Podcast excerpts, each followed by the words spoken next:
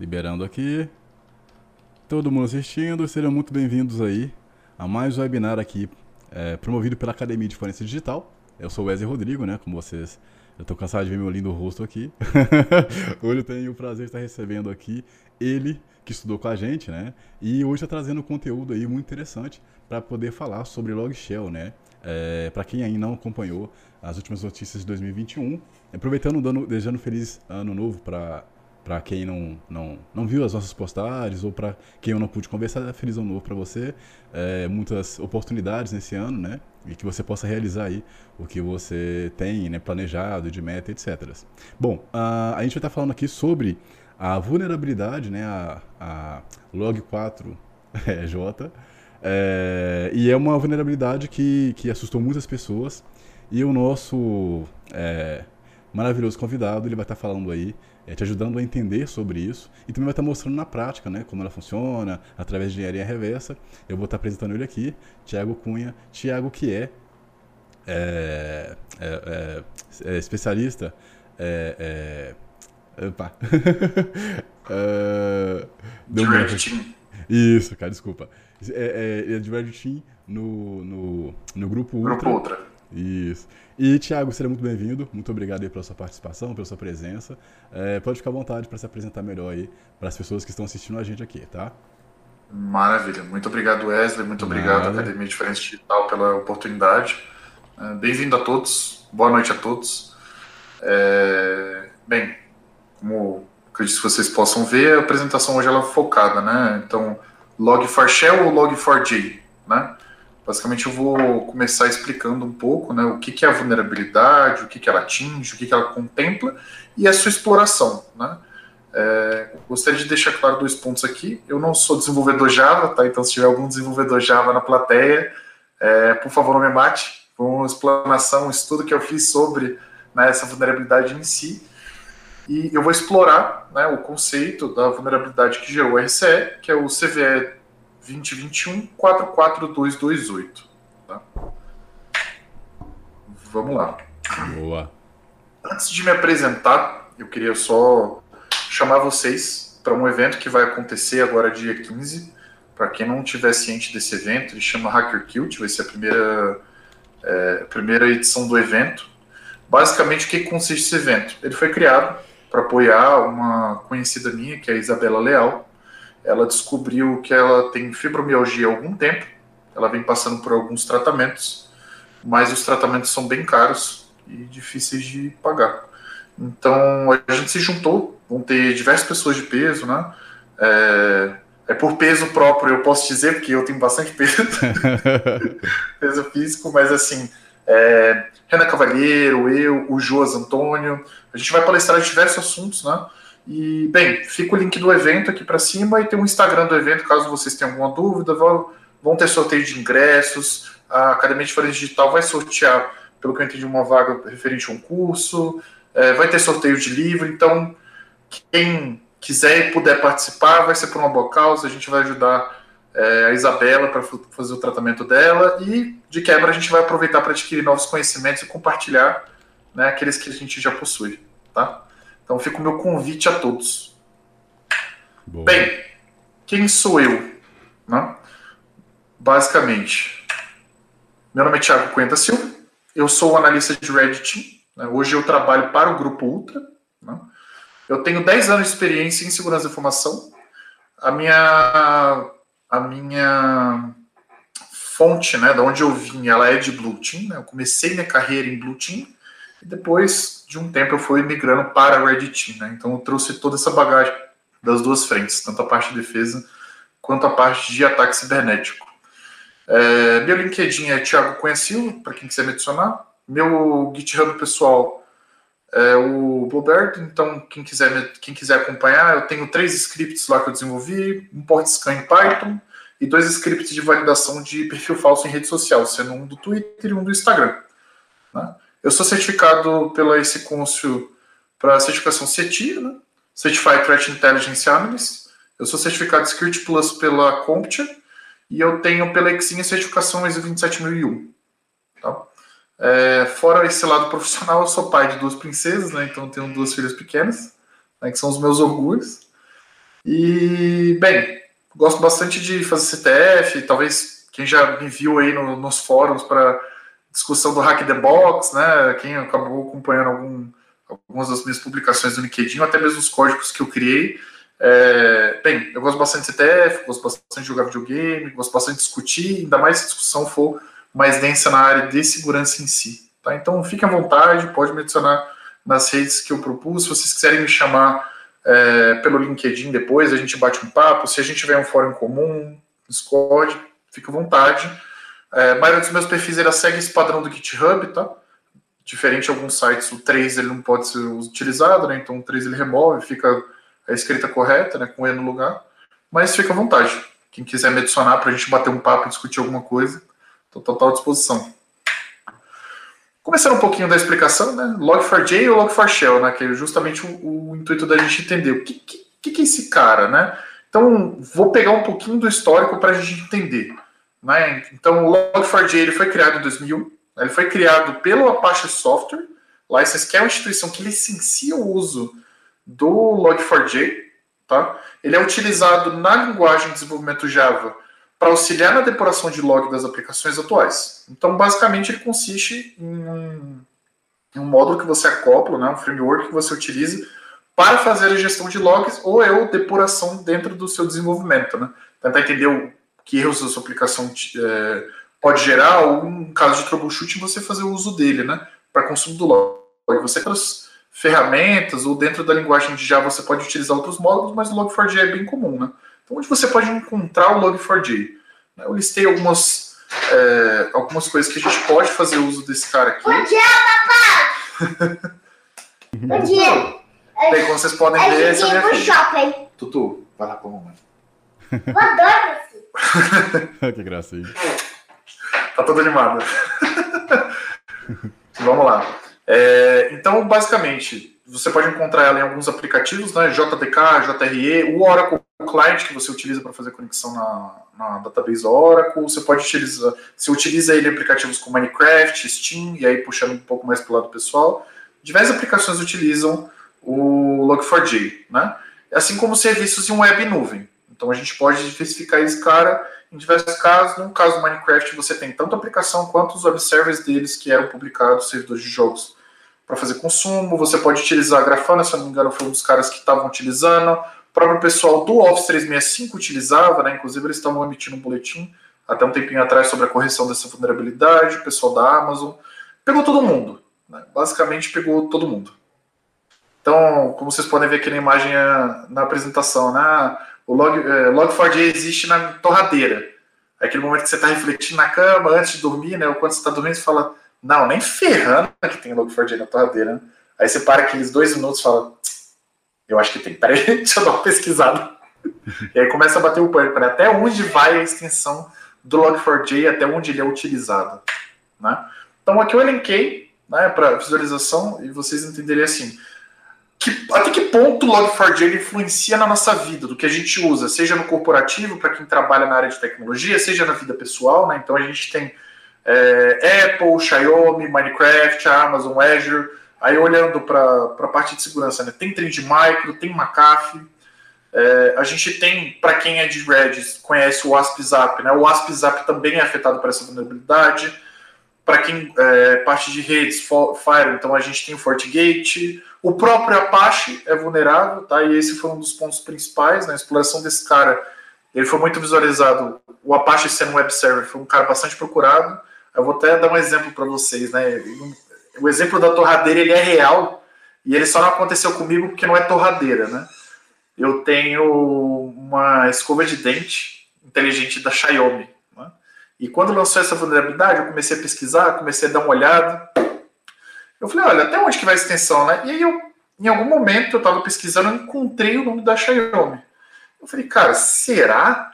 E eu comecei a pesquisar, comecei a olhar os módulos, comecei a fazer algumas depurações, eu descobri que a minha escova, né, a parte de reporting dela, utiliza o Log4j. Então, assim, a minha escova está vulnerável, né? Agora eles lançaram um patch, então dizem que eles corrigiram, mas a minha escova estava vulnerável ao Log4j. Você, meus dentes correm risco, né? Ocorriam no caso, né? Agora já atualizaram.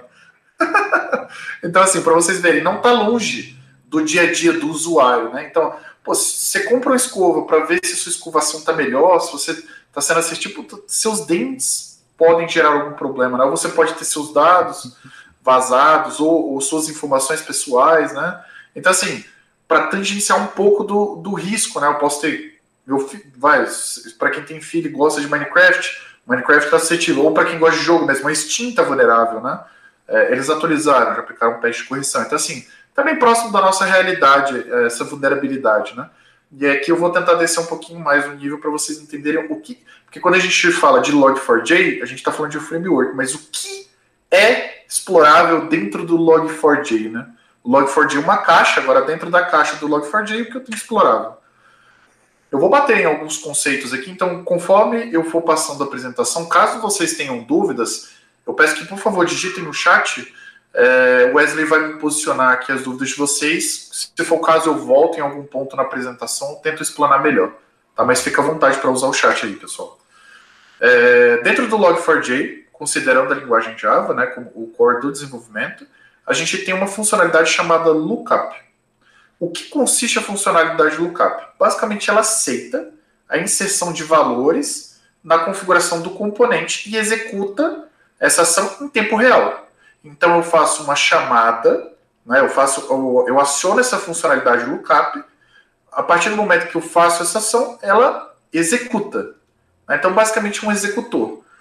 O ponto principal do lookup é, ele tem uma formatação específica que ele utiliza para você inserir os dados. Então, aqui como exemplo na apresentação, né? Eu abro o, o sinal do dólar, né? Abro chaves, eu tenho o objeto que eu faço referência, que no caso é o Java. Depois dos dois pontos onde eu estou cadenciando a chamada, eu tenho o objeto que eu quero que ele traga a informação. Então, dentro do objeto Java, qual a versão ele está utilizando? Ou então, no outro caso que eu tenho do lado, eu dentro do objeto Java, qual o sistema operacional que ele está sendo executado. Né? Então, uma das coisas muito importantes para a gente poder prosseguir na apresentação é assim: foquem no formato. Qual a formatação que o lookup aceita? Esse é o ponto principal, que é o que a gente vai discutir quando a gente for explorar. Tá? Então, a funcionalidade do lookup ela serve para você fazer inserção de valores e ela executa né, em tempo real, em memória ou em tempo real da execução do servidor, aquela função que você solicitou, a chamada do objeto e etc mais para frente, o que, que acontece? Além do, do lookup, a gente tem uma funcionalidade chamada JNDI, Java Naming Directory Interface. O que, que é o JNDI? Dentro da linguagem Java, o JNDI ele basicamente é uma API que você consegue chamar. Então, como API, ele serve serviços. Você pode fazer a chamada do JNDI e o que, que ele vai fazer? Ele vai obter os dados que você passar dentro do objeto e ele vai tentar puxar. Basicamente, ele vai fazer um lookup, né? Ele vai, fazer as chamadas, ele é um API, você vai fazer a chamada para JNDI, e a partir dali ele vai chamar os protocolos que ele aceita. Quais são os protocolos que o JNDI aceita? É o DAP, RMI, DNS, NIS e Corba. Né?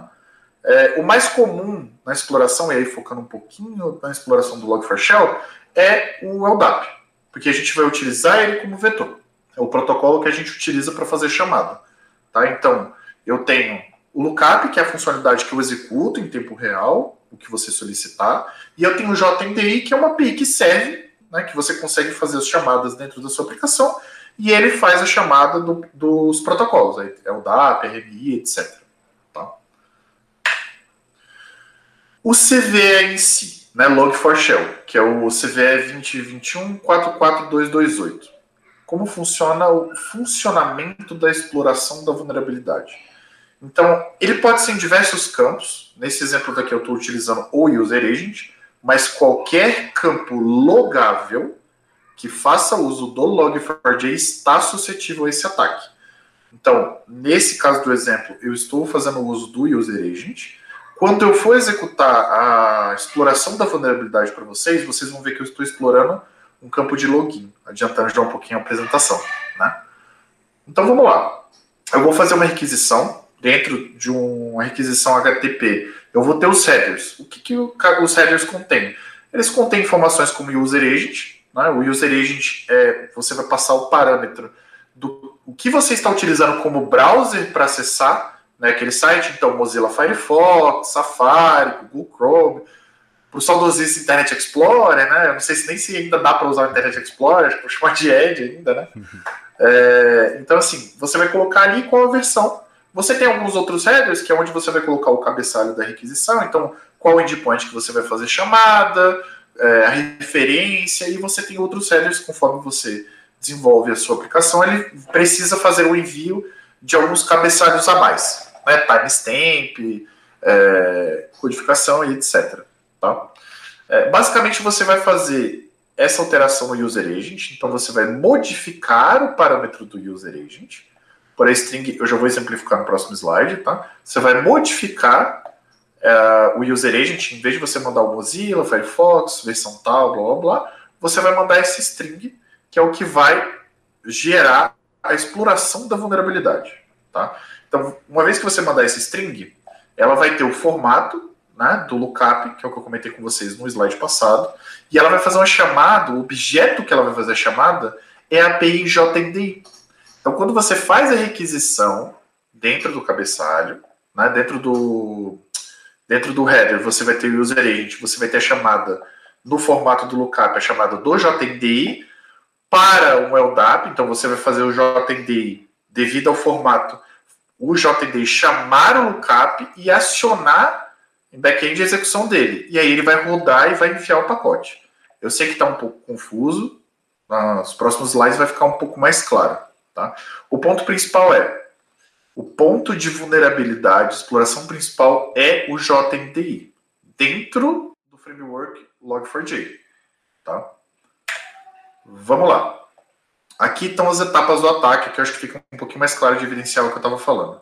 Né? Então, a exploração. Eu vou, primeira etapa, né? para identificar, né? nesse caso daqui, se ele executa Apache, né? então, o exemplo mais básico, ele executa Apache? Executa. Então, a probabilidade dele estar vulnerável é maior. Como que eu testo essa vulnerabilidade? Né? Eu testo fazendo um envio dessa chamada em campos logáveis, que é essa etapa 2. Eu vou fazer o envio da requisição. Eu modifiquei, então eu tenho um get aqui para um barra qualquer coisa, né? o endpoint que eu vou chamar. Eu tenho a versão, que no caso eu estou usando HTTP 1.1. Eu tenho o host, que no caso é o alvo.com.br, tá? e eu tenho o user agent. O user agent era para eu estar com ele como Mozilla, Firefox, ou Google Chrome, ou Internet Explorer, Safari, etc. O que, que eu fiz? Eu alterei esse cara e coloquei o JDI. Deixa eu aproveitar aqui para colocar o apontador lazy. Agora vai ficar melhor. Então, eu peguei aqui o user agent, fiz a alteração dele e coloquei esse string. O que, que esse string quer dizer? ela está no formato lookup, então que é interpretado pela funcionalidade de lookup na linguagem. Eu estou fazendo chamada do objeto JNDI, que é a API que eu comentei com vocês no slide passado. Então eu estou chamando a API JNDI para ela executar uma chamada de LDAP no servidor do atacante, que no caso vai ser a minha máquina. Né? Então vamos lá. Quando eu dou um barra, barra eu basicamente estou trigando e estou fazendo ele fazer a chamada do LDAP.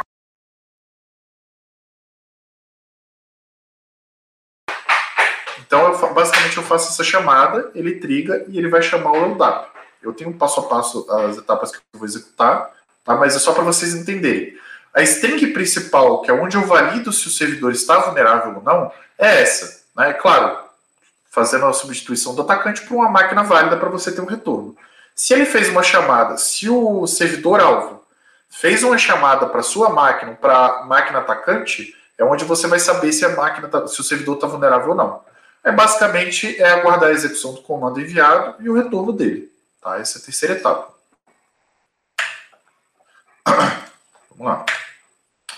O cenário normal de uso do Log4j. Né? Espera aí.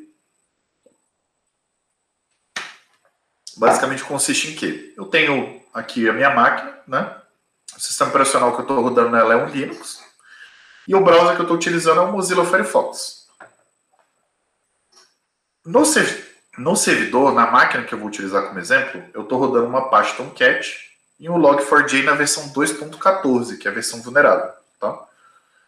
É, o que acontece? Num cenário normal de uso da aplicação. Eu vou fazer uma requisição, né? que no caso eu estou tentando me logar na aplicação, eu estou fazendo um post para barra login.html. O meu user agent é o Mozilla, a versão dele é a versão 5. E eu estou fazendo um envio do formulário, que consiste no login, onde eu tenho o admin, e eu tenho um campo de senha, que também é admin. Né? Pasmem, nossa, essa aplicação está muito segura. então eu faço o envio desse cara para o servidor. O que, que esse servidor faz?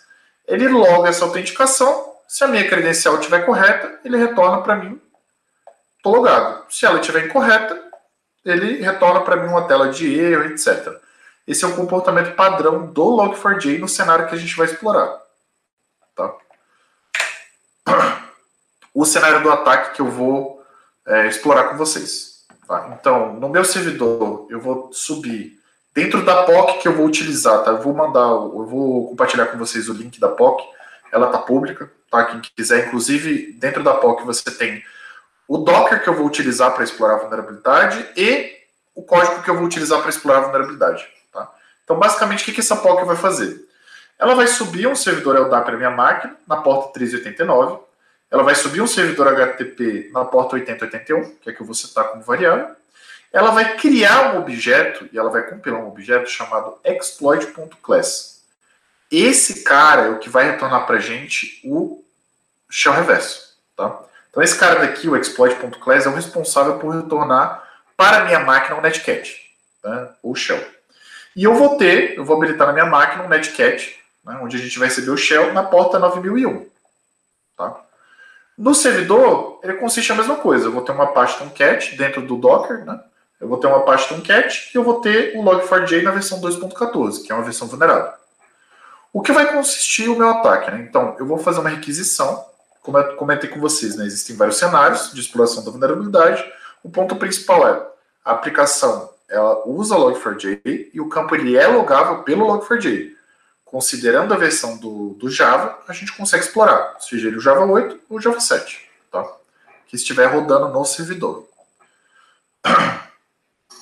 Eu vou fazer um envio de uma requisição HTTP. Eu vou fazer um, no caso, o que, que eu estou fazendo? Estou fazendo um post para barra login.html Estou fazendo um envio do user agent normal e eu descobri, analisando, né, que o campo vulnerável, né, eu vou tentar explorar o campo vulnerável de login, que seria um dos campos, considerando a arquitetura do sistema, um campo logável. Eu preciso saber se o cara fez o login ou não, se o usuário em si ele conseguiu fazer o login ou não. Né? Então, dentro desse campo, eu vou alterar o parâmetro, aonde eu vou colocar aqui o formato da funcionalidade do lookup, que é o que vai me garantir executar o comando. Eu vou fazer a chamada do API JNDI, que é onde eu vou trigar, e vou fazer o JNDI chamar a funcionalidade do lookup e tentar fazer um wget para o LDAP.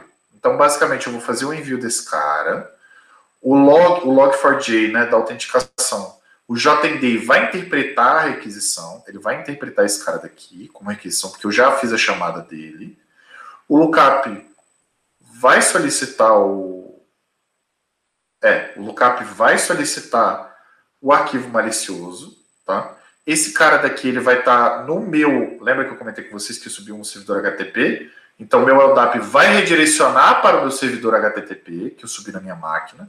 Ele vai fazer um GET para o arquivo exploit.class. Tá? Uma vez que ele fizer esse get, a minha máquina vai fazer um envio do exploit.class para o servidor e ele vai executar em tempo de memória o exploit. Esse ponto .class, ele basicamente está fazendo uma abertura de socket para o meu IP e a porta que eu abri, que no caso é 9001 para o netcat. Tá? Então, o que consiste o exploit.class? Basicamente é uma abertura de socket ele vai executar na funcionalidade lookup, ele retorna para mim um barra bin barra bash, né, porque eu estou abrindo um socket, e eu tenho o shell.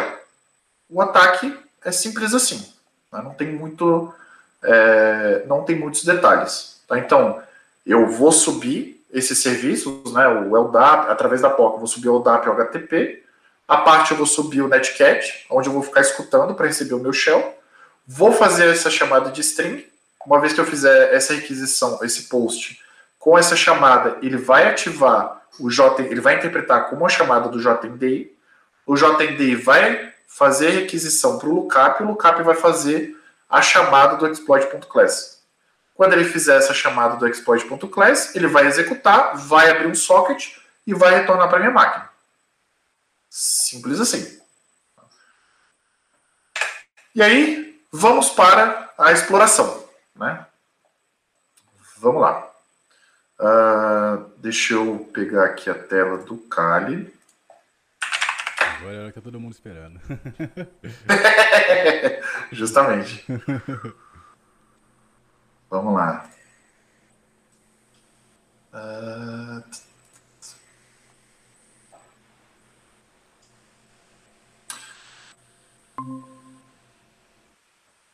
Bem, compartilhei. Vocês estão conseguindo visualizar minha tela? Sim, sim. Maravilha. Então, eu tenho três abas aqui abertas de terminal, tá? Nesse primeiro, eu estou rodando Docker, que está vulnerável. Como eu comentei com vocês, vocês vão conseguir encontrar esse cara daqui no repositório que eu vou compartilhar com vocês, tá? Basicamente, ele está rodando um Tomcat, um Log4j vulnerável, uma aplicação básica de autenticação, tá? Só, só, só um minutinho. É, o, o analista que está no chat ali, ele precisa dar mais um. Teria como dar mais um? Dar mais um o quê? Não entendi, desculpa. Dar zoom no... no ah, dar zoom? Isso. Uh, deixa eu ver o que consigo fazer. Será que se a gente tirar nossa webcam sacrificaria melhor? Pode ser, vamos fazer o teste. Deixa eu ver aqui, só um minutinho. Não, não, não precisa desativar. Ah, não precisa? Não? Então beleza. Ah, ah, beleza. Deixa eu ver aqui, só um minutinho. Aqui, ó. Beleza. Está. Beleza. Aí você pode deixar a sua, porque aí depois eu só mudo aqui e já. Aí você não precisa desativar. ah, tranquilo. E coloquei a tela cheia. É, quem estiver assistindo a gente, é, informa por favor se tá legal a visualização ou não. É, quem te lê aqui, tá bom? Pode continuar, Thiago, desculpa aí. Não, sem problema, cara, vamos lá. É, então, basicamente aqui, né, nessa, nessa aba daqui eu estou rodando Docker. Né, ele está ele tá rodando uma aplicação web que foi desenvolvida em Java, né, tá, tá fazendo uso do Log4j na versão 2.14, tá? E eu estou rodando ele, estou fazendo um port forward para a porta 8080. Então, basicamente, essa aplicação que o cara desenvolveu. Tá? Ô, Thiago. Pode falar. de novo aí. É, Não, fica tranquilo. É, o, o pessoal, eles, falou, eles disseram que melhorou um pouquinho, mas será que teria como aumentar a, a fonte da letra? Alterar a fonte da letra. Puta, uhum. vamos puxar aqui. Uh... Isso aí. Uh, deixa eu ver. Fonte. Aí, isso aí. Esse cara. Vamos ver 16. Não sei se fica. Tá melhor agora? Pra mim tá. Deixa eu. É, pessoal. Ah, melhorou. Pessoal já. Boa, perfeito. Melhorou? Uhum. Beleza, não. Tranquilo. Vamos lá. Não, melhorou. não, beleza. É, vamos lá. Então, basicamente, aqui eu estou executando o Docker, tá? Que está com. tá vulnerável, que é o que a gente vai fazer a exploração, tá? É, nesses dois, eu vou, vou subir aqui o Netcat, né? Então, como vocês podem ver aqui, eu vou subir o Netcat na porta 9001 para ficar escutando. E aqui eu vou executar a POC. Tá? O que, que consiste a POC? Quais são os parâmetros que eu preciso passar? Né? Então, vou, a POC ela foi feita em Python. Tá? É, eu preciso passar um parâmetro chamado user IP. No caso, eu vou usar o localhost, porque é a minha própria máquina. Tá? Eu estou tentando explorar essa vulnerabilidade. As chamadas que vão ser feitas vão ser para minha máquina.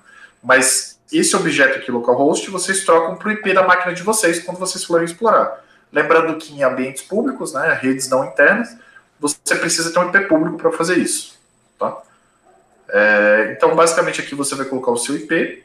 Aqui é a porta do servidor que você vai fazer chamada. Então, eu pedi para ele abrir uma porta na 8000. Tá?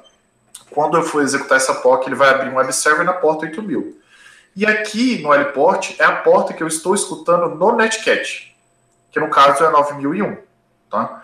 Essa porta específica, ela desse desse cara, ela faz a chamada para a própria máquina, tá? E eu consegui, junto com um amigo meu, segmentar esse código para você fragmentar o ataque, né? Então, para a galera de Red Team que está tá tentando explorar a máquina e diversificar, olhar no pontos de falha, né? Se eu tenho uma chamada para uma máquina só e bloquear no Fire, eu acabei de foder o ataque do cara inteiro, né? Mas uma vez que eu consegui dividir o ataque, então eu segmentar o, LDAP, o servidor LDAP que vai fazer a chamada inicial é um, o servidor HTTP é outro, e o retorno do shell é outro, eu começo a deixar o ataque um pouco mais elaborado, né? É, eu tive um problema, então não vou conseguir compartilhar com vocês e nem fazer o teste hoje do, do código, mas assim que eu conseguir resolver os problemas que eu tô tendo, eu compartilho com vocês, tá, pessoal? Aí podem olhar direto no meu GitHub, tá? Vou compartilhar por lá. É, inclusive, foi um grande amigo meu que, que me ajudou a, a fazer essa parte, que é o João Paulo Sinerquia. É, vamos lá. Então, eu vou fazer chamada do Python, né, onde eu vou executar a POC dele. O de parâmetro, eu estou utilizando o IP. A partir desse IP, ele vai gerar o LDAP, que ele vai fazer o redirect. Vai abrir um web server na porta 8000, que é onde eu listei. E ele vai gerar um arquivo chamado exploit.class, que é o que vai ser puxado dentro do, do web server numa abertura de socket no servidor alvo, no servidor alvo, para retornar a minha máquina na porta 9001. Tá? Então, uma vez que eu executar esse cara daqui, ele vai executar os comandos, ele acabou de setar um servidor LDAP e ele acabou de setar um servidor HTTP na porta 8000. Né? Aqui ele já fala qual padrão, ou seja, o que, que eu preciso enviar para o servidor interpretar e fazer a chamada para minha máquina. Lembra que eu comentei com vocês o formato? Aqui eu tenho o formato desse cara daqui da funcionalidade lookup. Eu estou fazendo uma chamada para a API JNDI e eu estou pedindo para a JNDI fazer a chamada e eu estou pedindo para a JNDI fazer uma chamada, né, o DAP para a minha máquina, na porta 1389. Né? Esse barra A, quando ele fizer a requisição, o LDAP vai redirecionar para o servidor HTTP que nesse caso está rodando na porta 8000. Tá? Então vamos lá. Eu já validei esse cara, ou quero validar se ele de fato está vulnerável, quero um, retorno do shell. Eu vou copiar esse comando, eu vou deixar o meu netcat rodando aqui, claro, né? Eu preciso receber o, net, o shell reverse, o netcat não vou conseguir. Eu copio essa linha daqui, vou na aplicação e mando aqui. O único campo que eu preciso me preocupar, no caso dessa aplicação, é o de login, porque é um campo explorável, é um campo logável, tá? A senha eu posso mandar qualquer coisa. Tanto faz.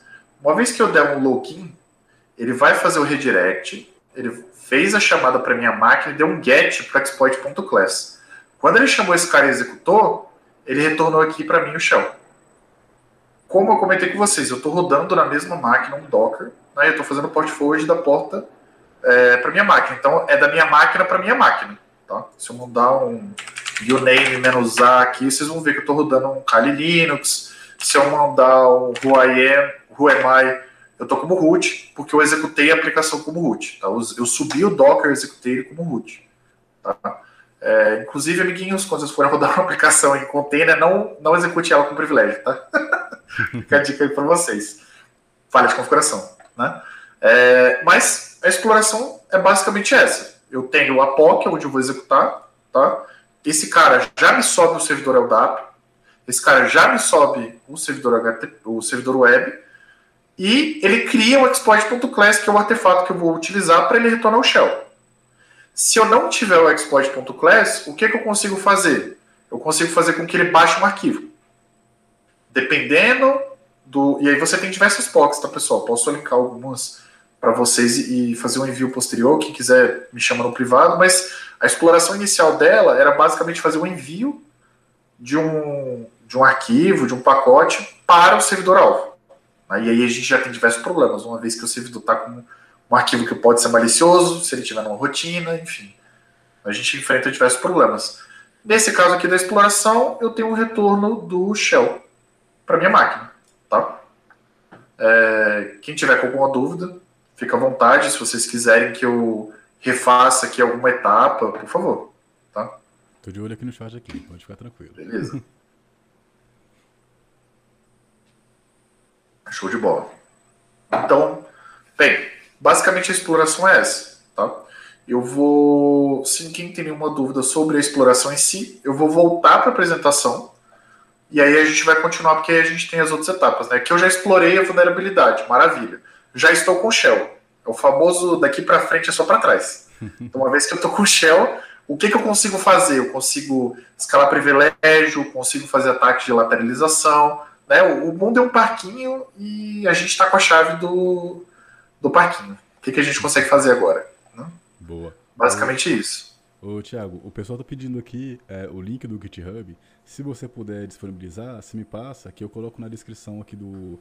Passo. Eu coloquei ele como referência mais à frente na apresentação, mas eu passo agora, daí você já compartilha com o pessoal. Eu já coloco também na descrição aqui. Show de bola. É esse cara daqui, ó. Deixa eu mandar pra você. Deixa eu mandar pelo. Ah, por aqui? Pode ser? Você quer que eu mande por onde? Peraí, deixa eu ver. Deixa eu só confirmar se ele vai. Ah, copiou aqui, peraí. É só esse aqui, né? É, esse daí é o da POC. Ele contempla tanto a POC que eu usei para explorar, tá? É, quanto o Docker, dentro lá você tem as explorações, tem uns vídeos de explicação, tem o Docker vulnerável, então se vocês quiserem subir o Docker na máquina de vocês e explorar a vulnerabilidade, fica à vontade, tá pessoal? É, como eu comentei com vocês, eu estou tentando fragmentar o código do. Do. Até esqueci o nome do cara. Do Cosmer, tá? É, já consegui fragmentar, ele funcionou, mas eu tive alguns problemas, por isso que eu não, não estou utilizando a minha. Por isso que eu não estou utilizando a minha. Como é que fala? A minha POC aqui, tá? A minha ramificação da POC. Perfeito. Já coloquei no chat aqui pra galera e também coloquei na descrição do vídeo, então quem estiver assistindo depois, né, que tiver gravado, é só ir na descrição que vai estar tá lá. Junto com o LinkedIn do Thiago também o link aí da POC, beleza? Show de bola. Bem, vamos lá. Se ninguém tem dúvidas sobre a exploração, eu vou voltar para a apresentação então. Tá? Perfeito. Boa. Uh... Está aparecendo já. Show, peraí.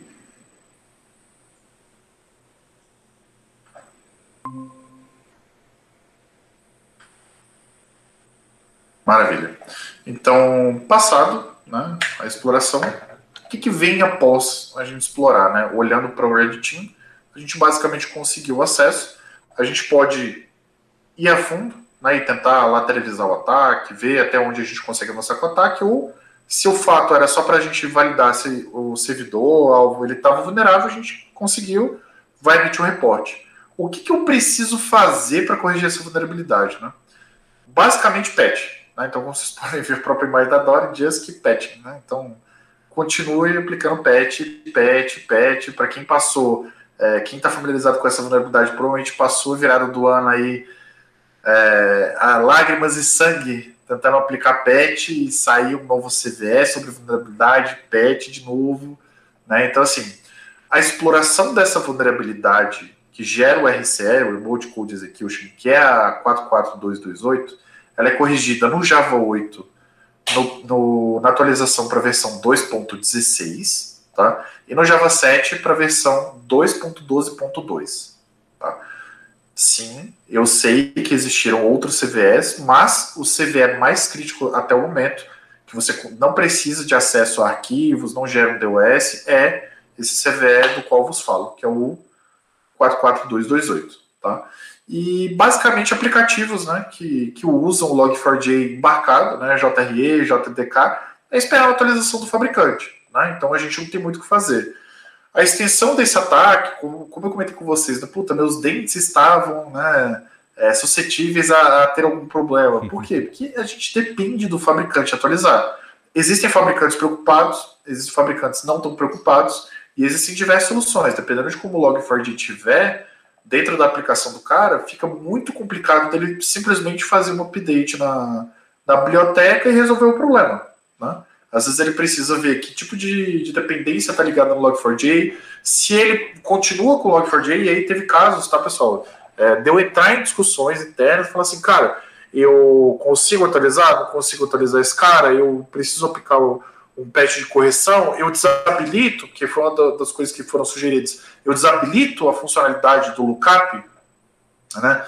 É, a correção em si, tá? não o modelo de mitigação, é aplicação de patch. Então, é, para a parte de segurança, é, cara, aplica o patch. Ah, não consigo aplicar o patch, então vamos procurar outras medidas que a gente consiga fazer de forma que a gente não impacte a utilização do sistema, do ambiente, etc. Tá, pessoal? Mas essa vulnerabilidade, a exploração dela foi bem dolorida, final de 2021.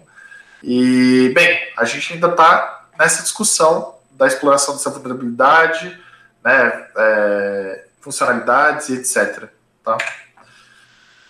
que, que é o Mitre Attack, né? Ele é de comer, ele vende no McDonald's, o que, que é, né? É, bem, basicamente o Mitre ele é uma organização americana sem fins lucrativos, né, que tem como intuito apoiar a área de segurança e informação de forma global, né, através da propagação de conhecimento. Eles desenvolveram um framework chamado ATAC, onde ele elenca as táticas, técnicas e conhecimento comum de adversários. Tá? Então, basicamente, o framework do Mitre Attack é isso. Tiago, o que isso tem a ver? Né? Considerando os vetores de exploração da vulnerabilidade, o que, que eu fiz? Eu peguei é, o modelo do Mitre Attack, o framework, e elenquei dentro dele quais são as técnicas utilizadas e quais são as táticas, uma vez que eu tenho esse ataque envolvido. Isso serve tanto para a equipe de Red Team, tá, pessoal? Quando vocês forem explorar, não, cara, que, que, quais técnicas foram utilizadas, eu consigo anular isso dentro do ambiente. Se vocês quiserem segmentar, bem, tá aqui prontinho para vocês. As técnicas são AT12, é, só dar um passo para trás, né? As técnicas, elas têm as tags T e a numeração correspondente, e as táticas, elas têm as tags, ela tem a tag TA e o número correspondente a ela? Então, basicamente, né, as técnicas que foram utilizadas, né? É, a primeira técnica utilizada foi a T1595, onde nas etapas do ataque eu validei que ele utilizava Apache, né? Que ele podia estar vulnerável. Né? Na próxima etapa seria a T1203, onde eu exploro através da execução do lado do cliente a vulnerabilidade, tá? Então, através do lado do cliente, eu manipulo um recurso meu. No caso da exploração prática, foi o campo de formulário, foi o campo de login do formulário, tá?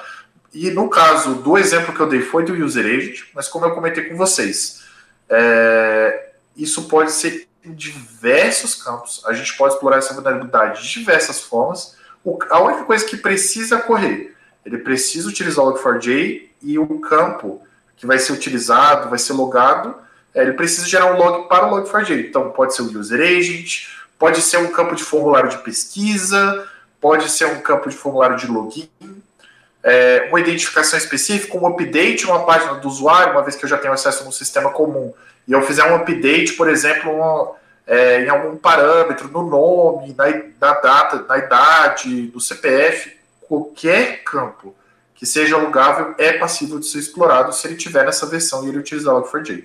Está aqui na versão 2.14.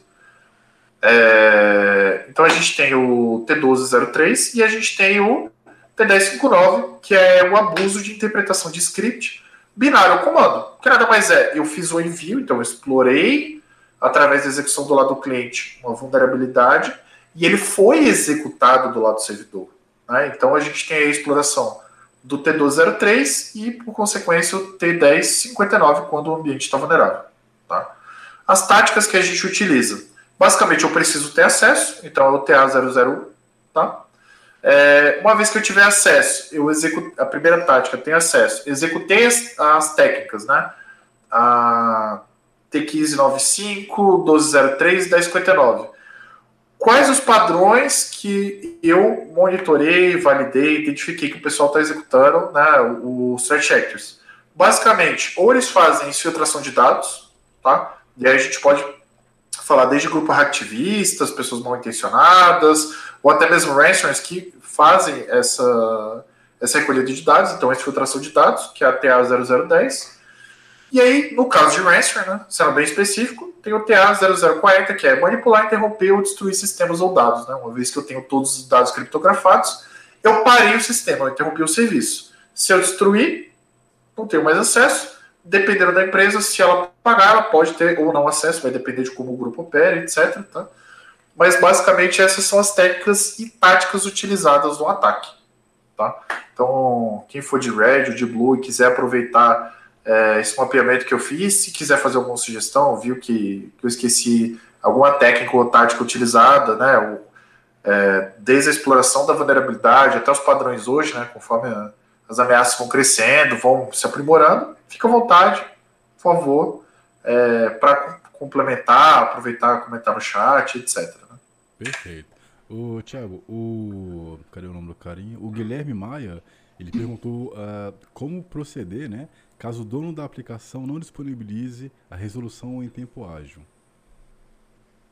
Não disponibilize a resolução em tempo ágil? Hum, hum. Uh, eu não, não sei se eu entendi bem. O que você pode fazer, tá? É, você pode monitorar essa aplicação. Eu não sei como está o seu ambiente, tá? Mas coisas que você pode fazer. Eu vou, eu vou pegar um link aqui, Wesley. Vou pedir uhum. para você compartilhar com o pessoal aí. Provavelmente vai aparecer depois da live, tá? Mas é um dos GitHubs que eu utilizei como referência, que ele tem todos os thread reports, etc. Você tem algumas regras guiadas, você tem algumas regex, você tem alguns. Aí eu sei que você pode utilizar para monitorar esse cara. Qual o melhor cenário?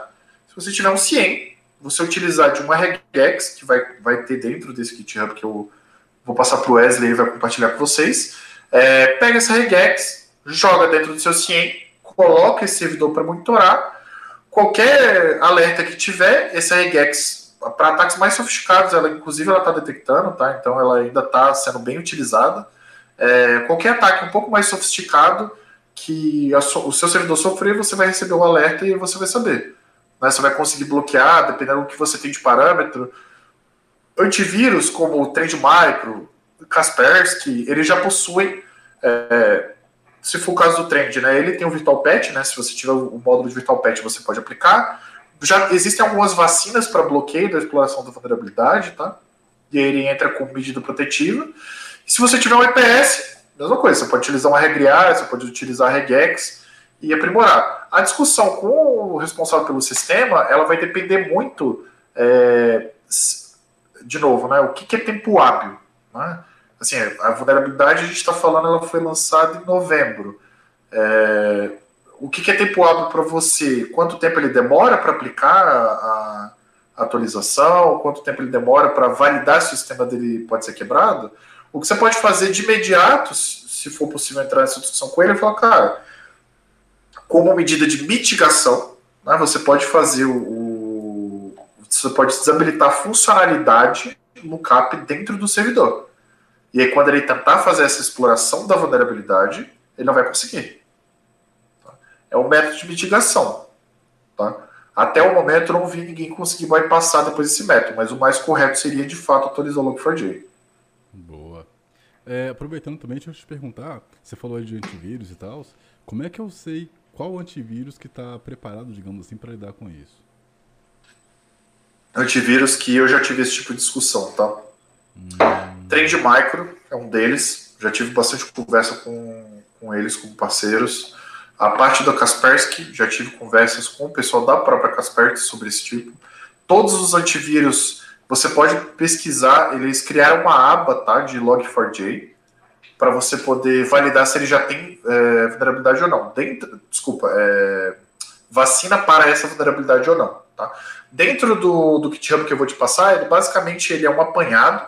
Tá? Então ele tem threat reports, ele tem é, variantes de malware que estão tentando explorar a vulnerabilidade, grupo ativista, e também tem é, a lista de ferramentas de segurança que já fazem a detecção e, e contenção da exploração da vulnerabilidade. Tá? Boa. Aí dá para acompanhar pelo próprio GitHub ou acessar no próprio site do fabricante, né? Perfeito. Alguns fabricantes eles estão aproveitando é, esse ensejo para poder divulgar, né? Tem inclusive alguns webinars do, sobre a vulnerabilidade, como se defender com a solução deles, né? Perfeito. Uh, se alguém tiver mais pergunta aí, pode colocar aí no chat que a gente vai ler para vocês, tá? É, aproveitando esse intervalo rapidão aqui, é, queria dizer, aproveita, é, Tiago, me passa, quando você puder, o link para eu já colocar. Claro, vou passar agora, peraí, deixa eu pegar aqui. Uhum. E aí, aproveitando também, estamos com a promoção para o treinamento de Cybersecurity Essentials. É, os links já estão na descrição, né? Tanto o Cybersecurity Essentials, quanto também, deixa eu pegar minha colinha aqui, o treinamento aí de uh, Fundamentos de Forense Digital ambos com um mega desconto para você começar o ano aí, né? É... Preparado para as oportunidades que vão aparecer aí esse ano. É, deixa eu ver minha webcam aqui. Vou assustar a galera agora. Deixa eu pegar o link aqui. São esses dois aqui, né? Deixa eu pegar aqui. É, no caso, esse último que eu mandei. O primeiro é o do, ah, da POC e esse último é do, do CISA, né? CISA, tá. Deixa eu. Isso, o CISA mandou, você tem é, vários apanhados ali de como tratar vulnerabilidade, guides, alertas que você pode gerar, plano de mitigação. Então, assim, para a galera que está querendo se defender contra esse cara, eu acredito que esse cara seja um dos melhores, tá? Perfeito. Bom, é... E aí você tem esse apanhado daqui, só complementando, né? Se, Sim, sim. Só passar duas fontes, né? Então tem esse segundo GitHub que eu acabei de compartilhar aí. Ele é um apanhado da comunidade, então o pessoal da comunidade pegou as informações, coletou e gerou esse GitHub que eu compartilhei com vocês, tá? E aí ele tem Hunt, IOCs, Scan para tentar identificar vulnerabilidade baseado em script. Ele lista alguns threat reports que foram publicados. É, cara, assim, Hall of Fame, né? Então, Hall da Fama, sobre as instituições que estão fazendo pesquisa, identificação da exploração da vulnerabilidade, etc. Então, Perfeito. O link já tá na descrição, mas eu vou colocar também aqui no, no, no chat pra galera já copiar. E o Kainan aí, que é o nosso setor comercial, ele já mandou aí o link pra vocês, né, as informações também, sobre o mega desconto aí dos sistemas da Academia de Forense Digital, tá? Qualquer dúvida, chama ele no WhatsApp. É... Deixa eu já passar o link aqui. Deixa eu pegar só o nome aqui, peraí. O Kainan é rapidão, rapaz. tranquilo. Eu pegar aqui. Precisa. Perfeito. Bom, a gente tem nove minutinhos aí restante. É, faça suas perguntas. Tranquilo. Bem, agora que vocês entenderam né, como funciona a exploração da vulnerabilidade, não só a vulnerabilidade em si, como a exploração, né? Então, se vocês tiverem alguma dúvida, fica à vontade, né? Agora acho que fica mais fácil de vocês entenderem, inclusive os memes, né? Então, é, sendo positivo na linguagem de programação, né? Utilizando a programação de linguagem positiva, eu não tenho uma execução de uma vulnerabilidade de execução de código arbitrária, né? Eu tenho uma extensão surpresa da minha API. É, se vocês tiverem alguma dúvida, por favor, Sim. utilizem o chat, tá? É, se vocês quiserem que eu volte a algum processo, seja da exploração, ou seja da, da própria explicação da vulnerabilidade, das funcionalidades, fiquem à vontade. tá? É, como eu comentei com vocês, para a parte de referência, né? Eu listei aqui, então hora. Bem, só passando, então, para quem quiser pegar os memes, foi criada uma página que para mim foi a melhor de todas, que chama log4jmemes.com. Quem quiser fica à vontade, tá recheado de meme, inclusive usei a maioria deles aqui na apresentação, tá? Boa. Para quem quiser ficar a par das aplicações de patch, como eu comentei, saíram outros CVS, foram publicados outros CVS sobre eh, exploração de Log4j. A página oficial do Log4j é mantida pela própria página, então se você acessar esse site daqui para a versão 2x, ele contempla o CVS, a descrição da vulnerabilidade e como corrigir ou mitigar. Tá? Que é basicamente a, a aplicação do patch ou contenção. Né? Essa é a fonte oficial que eu utilizei. Para explicação do que, que é o JNDI, né? se vocês quiserem uma explicação mais completa de como fazer uso, quem coda em Java quiser se aprofundar um pouco mais, está aqui a é, explicação, né? um tutorial de como fazer uso do JNDI. Né? E aqui, como eu comentei com vocês, é a POC que eu utilizei para fazer a exploração. Dentro da POC eu tenho a própria POC, onde eu vou fazer a execução, é, eu vou fazer a própria RCE e fazer a chamada, né, criação do ponto class, etc. E tem a Docker, né, para quem quiser testar aí dentro de casa, vídeo controlado, etc. Também está disponível no GitHub. Perfeito. O Rodrigo Ferrari, ele pergunta o seguinte, ah, o banco de dados Oracle tem o binário do log4j, né? Eh, ele também estará vulnerável? Uma vez que ele tem o binário, sim. O ponto passível de discussão é assim: ele é explorável, ele tem algum serviço que faz uso do Log4j. Se ele tiver algum uso do Log4j que eu consigo fazer uma chamada específica na aplicação, ele pode estar sim suscetível à exploração. Tá?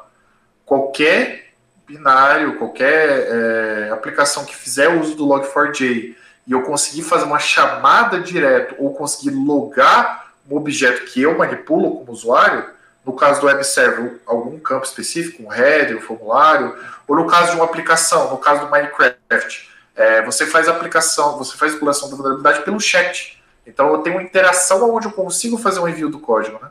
Se eu tiver algum campo que eu consigo fazer um envio e o campo é logável, é só isso que você precisa. Boa, perfeito. O Júlio César, ele, ele elogiou aqui, ele disse excelente apresentação, direto ao ponto. É, o Renan Cavaleiro disse conteúdo excelente, parabéns, Tiagão. Muito obrigado. Muito obrigado, Uhum. senhores. O Lício Júnior Silva, eu vou falar o nome do cara todo aqui.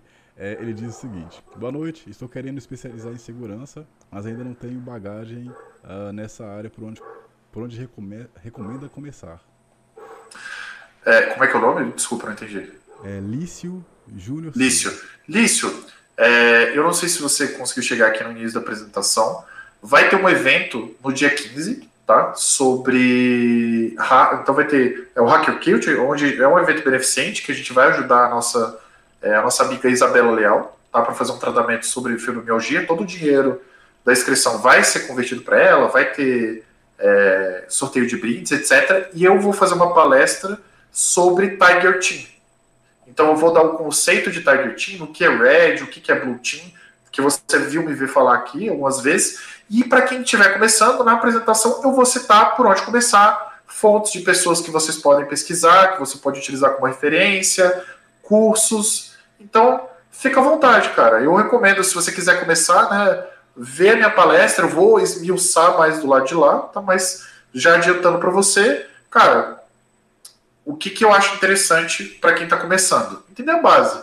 Eu falaria para você dar uma estudada, mesmo que você não vá tirar certificação, tá? é estudar para adquirir conhecimento. Da ISO 27001, que é um framework que a gente utiliza hoje é, para estruturar a área de segurança. Uma vez que você entender como funcionam os processos de segurança, você tem diversos ramos. Você pode escolher a parte de arquitetura de segurança, você pode ir para a parte que a gente chama de AppSec, que é a parte da galera que desenvolve é, focado em segurança, faz a validação de código. Você pode vir para a área de Red Team, que é que eu atuo, que é a parte de segurança ofensiva. Você pode ir para Blue Team, que é a parte de segurança defensiva, threat interna. Então, assim, você tem uma gama de opções. Se eu ficar listando aqui, é mais um webinar. É, mas, assim, estuda ISO 27001 para você entender o processo que, que se estrutura. Tá? Você tem, inclusive, materiais gratuitos explicando, tá? É, você tem diversos cursos, eu posso indicar vários, mas o ponto é, não sei se vai fazer sentido para você, porque o curso é focado para uma área específica. Então, você tem cursos da própria Academia Forense Digital que é focado para forense, que é focado para o CINT, mas se você não, não tem conhecimento de todas as opções que você tem, eu acho mais fácil você ir para o básico. Estuda sistema operacional, estuda redes, estuda programação. Quando você tiver esses três bem consolidados, você vai entender a base né, do que, que a gente usa para segurança, aí você pode procurar dentro da, da sua especialização de segurança o que você vai querer fazer. Se é a parte de segurança ofensiva, se é a parte de segurança defensiva, se é a parte de análise de projetos, forense, é, quer trabalhar com threat intelligence, threat hunt, tá? Eu acho, eu acho um bom caminho. Mas, cara, se você puder, vamos lá, ajuda a Isabela. A minha palestra vai ser às duas horas no, do dia 15 fica à vontade, já aproveita e, e se, se, eu não conseguir tirar suas dúvidas lá, me chama no privado também, eu te ajudo, eu te posiciono alguma coisa, fico à total disposição, tá? Perfeito. E é, complementando aí, é, eu gostaria de, de recomendar aí uma, um, tem uma playlist no canal da Academia de Forense Digital chamado FD Talks, que é o nosso podcast, né, onde eu tive o prazer e o privilégio de conversar com vários profissionais da área de forense, não só da área de forense. Então, por exemplo, eu tive a oportunidade de conversar com o Daniel Donda, é, a, a, Jaqueline Tirotti, é, o Tauan Santos, o próprio Renan Cavalheiro, o Ricardo Capozzi.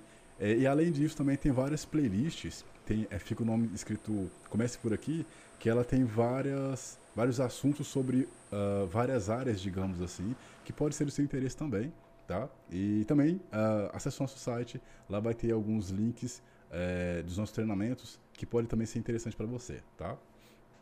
Inclusive o blog da Academia de Forense Digital é um blog que eu recomendo bastante, é. cara. Inclusive já me ajudou quando eu estava na área de Blue Team, já me ajudou bastante, cara, para páginas pós-incidente. Perfeito, cara, perfeito. Excelente, excelente observação. Só mais. Ah, o Ricardo Capozzi ele está comentando aqui, na verdade, está fazendo uma pergunta. É, em sistema operacional, deve começar pelo Linux ou plataforma Windows? Olha, é, a melhor estratégia é você fazer um scan e você tentar identificar quais máquinas estão vulneráveis. Né? Uma vez que você identificar quais máquinas vulneráveis, você vai por criticidade. Os sistemas mais críticos que estão expostos são quais? Windows, Linux, meio, a meio, né? napolitanos, por assim dizer. Uhum. Então, assim, o que é crítico, o, o que eu começaria? O que é crítico e está exposto?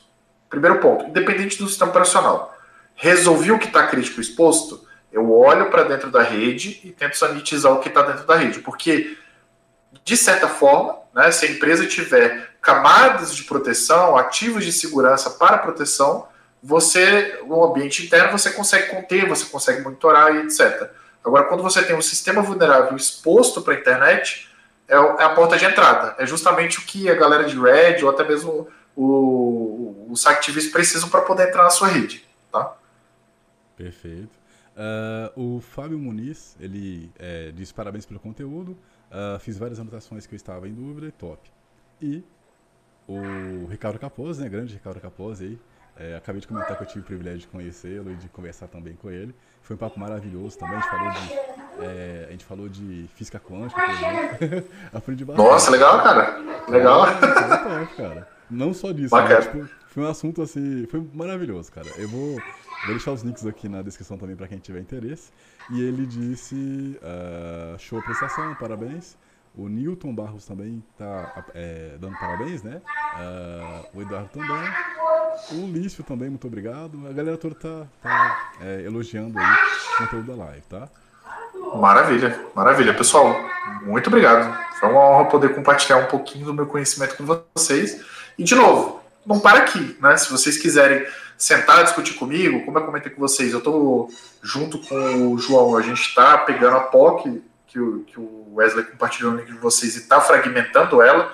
Então, para a galera que for o Reddit e quiser utilizar isso aí, quando a gente finalizar, eu vou publicar o meu GitHub, tá? E vocês vão poder utilizar, tá? Perfeito. Bom, pessoal, a gente uh, já chegou no final dessa live. Quem tiver. Você consegue ter mais dois minutinhos só para ver se o pessoal vai ter mais alguma dúvida? Tranquilo, Perfeito. sem problema. Então, dois minutinhos a mais aí é, de bônus para vocês. para quem tiver alguma dúvida aí, é só mandar aí. É, eu, Thiago, já, já queria agradecer em nome da Academia de Influência Digital, né? É importante a gente trazer uh, conteúdo aí uh, de valor para as pessoas, né? E falar sobre esse assunto aí que tinha trago, uh, digamos que, noites de insônia para muitos administrador de sistemas. Eu acho que foi um, um grande acerto aí da sugestão do Renan para começar o ano aí já com muita informação de qualidade, tá? Muito obrigado aí pela sua participação. Obrigado a todo mundo aí que também participou através do chat, né? É, obrigado pela forma como você, com a maestria, liderou aqui essa live. Muito obrigado. Muito obrigado.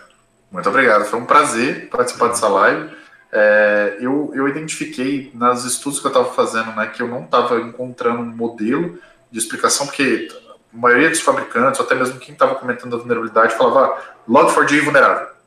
Legal, Log4j é o framework, mas o que está vulnerável no Log4j? Né? O que, que eu exploro? Por que, que eu tenho aquele formato? Né? E aí eu, eu fui conversando com o pessoal, né, quem, quem já me tem no, no LinkedIn aí viu que eu eu comentei com o pessoal, fui tentar discutir, fiz uma, uma, uma, uma mini apresentação né, sobre a vulnerabilidade, até para pegar insights mesmo e, e validar com o pessoal que coda em Java, né? Então, pessoal, é isso aí, eu entendi direito, a exploração é essa, né? Então, é, que bom que eu consegui evoluir essa apresentação e fico muito grato a vocês pelo espaço para poder compartilhar e para o pessoal que participou por poder compartilhar um pouquinho do meu conhecimento com vocês. Boa, perfeito, cara. Perfeito.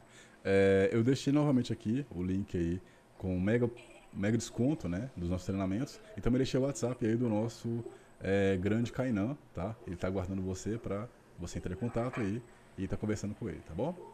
Uh, bom, passaram esses dois minutos, o pessoal só elogiou. Obrigado também pelo elogio, é importante. Muito obrigado, né? pessoal. É, ninguém, ninguém perguntou mais nada. Então, acho que, acho que a gente já pode encerrar. Então, novamente, Tiago, muito obrigado aí pela sua participação, obrigado aí pela forma é, que você né, conduziu essa, esse webinar e espero que a gente possa se ver mais vezes aí. Inclusive, a gente vai se ver nesse, nesse evento né, do Hacker, Hacker Cult. Eu vou estar tá, é, como host lá da, da, da, da, live, né? E também vou estar aparecendo lá também, tá? Então, você que é, está assistindo até aqui, muito obrigado por, pela, por ter acompanhado a gente até nesse momento. A gente provavelmente semana que vem vai ter mais uma live, né? É só seguir a gente aí nos nossos canais, é, que a gente vai estar divulgando a live, o assunto, o palestrante. E se inscreve no nosso canal, né? Além disso também siga a gente no nosso Instagram, é, nas, nas nossas redes sociais. E é isso aí, muito obrigado a cada um de vocês e até no próximo dia. Muito obrigado, pessoal. Boa.